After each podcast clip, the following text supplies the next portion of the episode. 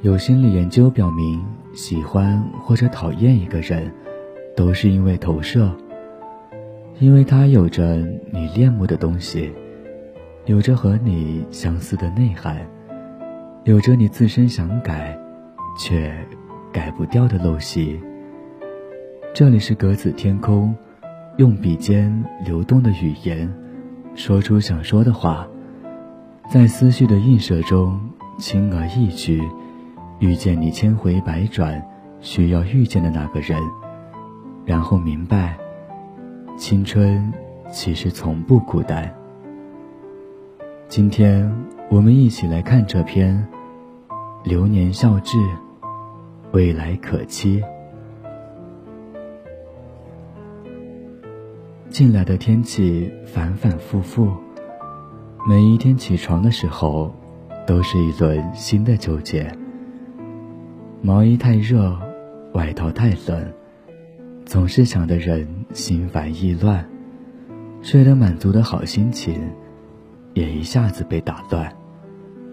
只觉得一切都变得不顺眼起来。做选择，真的是一件很难的事情。在兜兜转转中，找寻那一份心满意足，却忘记了。这世界上本就没有真正的圆满。无论做什么事情，都会有缺憾。就像玫瑰的倒刺，在看见它的美时，也会给不注意时的你致命一击。但你不会埋怨玫瑰，只会觉得它愈发珍贵。也许正是因为那一份缺憾。才会让人学会珍惜，也是因为那份缺憾，才会让人印象深刻。就像那天我们分别的时候，在岔路口互相道别后，便向着不同的方向走去。我想着，你有没有回头看着我离开呢？要不要再回头看一眼？照张相，留个纪念。纠结了很久，我才偏过头偷偷看你。可是晚了一点，你已经走远了。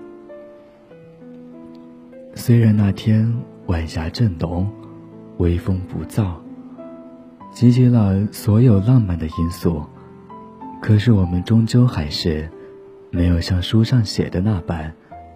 你等着我，我等着你。就是这一件事，我记了很久很久。不是因为风很特别，晚霞很特别，而是因为有你在，所有的一切都有了一层特别的色彩。后来，我们慢慢长大。有一天，你突然问我：“我们当初在一起的时候几岁来着？”“十六岁啊。”我回应着。说完，我就愣住了。这听起来似乎是很久之前的事了。时间过得真的很快很快，快的我们没有反应过来。那些快乐。或者痛苦的日子，就从我们的指尖溜走。回头再看，那些曾经刻骨铭心的感觉，已经在不经意间被时间冲淡。在以前脑袋里还没有这么多东西的时候，经常会感慨时间过得真慢。后来啊，是没有想到过了。是因为渐渐长大，所以想的事情也越来越多。有时候会感到莫名的烦躁，躺在床上，回想着今天做了什么事情。只有那一刻，思绪才会发散开来。想到曾经的过往，亦或以后想要做什么。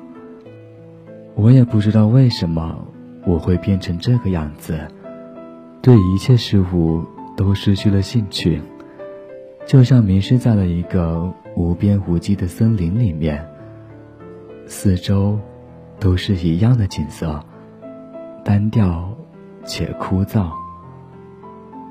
我也不知道哪一条才是出去的路。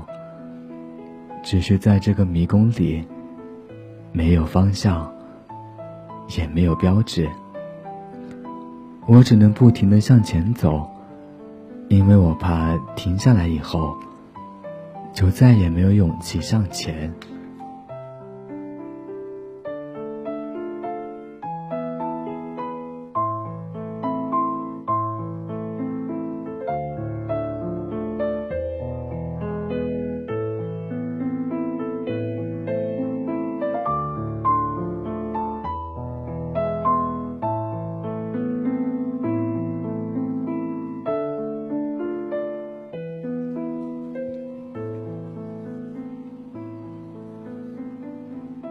或许只有跟你在一起的时候，我才会感觉不是在虚度光阴。时间依然过得很快，但是没有了那种虚度光阴的空虚感。以前因为不能去逛街，我们对着手机屏幕，描绘出一幅幅多彩的未来生活。后来呀，终于有机会。到了我们心心念念的地方，我带着你走过花市，看着你在眼花缭乱的花束中挑着喜欢的，眼中的欢喜已经要溢出来了。最后，我们跑着赶上了末班车，虽然跑得气喘吁吁，可是到最后，我们还是笑着拍了照片。当回到寝室，我才有机会打开手机，一眼就看到了小尚发来的消息：“出去玩啊。”消息是上午发来的。我已经一天没有看手机了。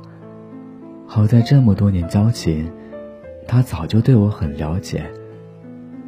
只是对他说了一句“我出去了”，便已经把我猜了个七七八八。我有些不好意思，但这么多年来，也是他看着我们走过一路，才到现在。他很感慨的对我说：“没想到你们能走到这一步的。”是啊，都没有想到过，包括我自己。这么长的时间里，我们早就已经习惯了。彼此的存在，我终于理解了那句话：喜欢是怦然心动，爱是习惯彼此。也许说这些话还早，但是你确实是在迷宫之中唯一能看到的不同。你已经成为了我的那个特殊，就如同三叶。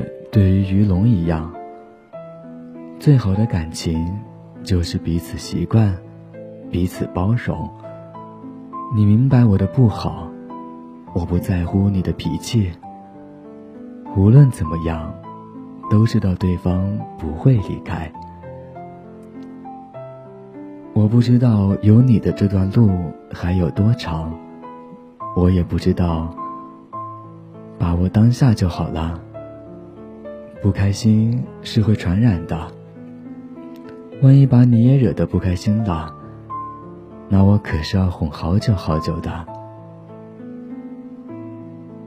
有时候难免会惹到你不开心，偷偷的一个人生闷气。但其实，比起写稿子，我更喜欢用游戏来消除坏情绪，因为一次次击杀。一次次怒吼，其实比文字更好抒发情绪。但是打完游戏会很累，身体上、精神上都很累。但如果把它写下来，虽然没有那么快消除不开心，但是写完之后再看看，可以让人心平气和。每次我都在找消除不开心的方法，因为比起对你发火，我宁愿一个人慢慢消化。关于你的事情，我都记了很久。希望以后我还能牵着你，看最美的风景，吃最好吃的东西。来日方长啊，我的小朋友。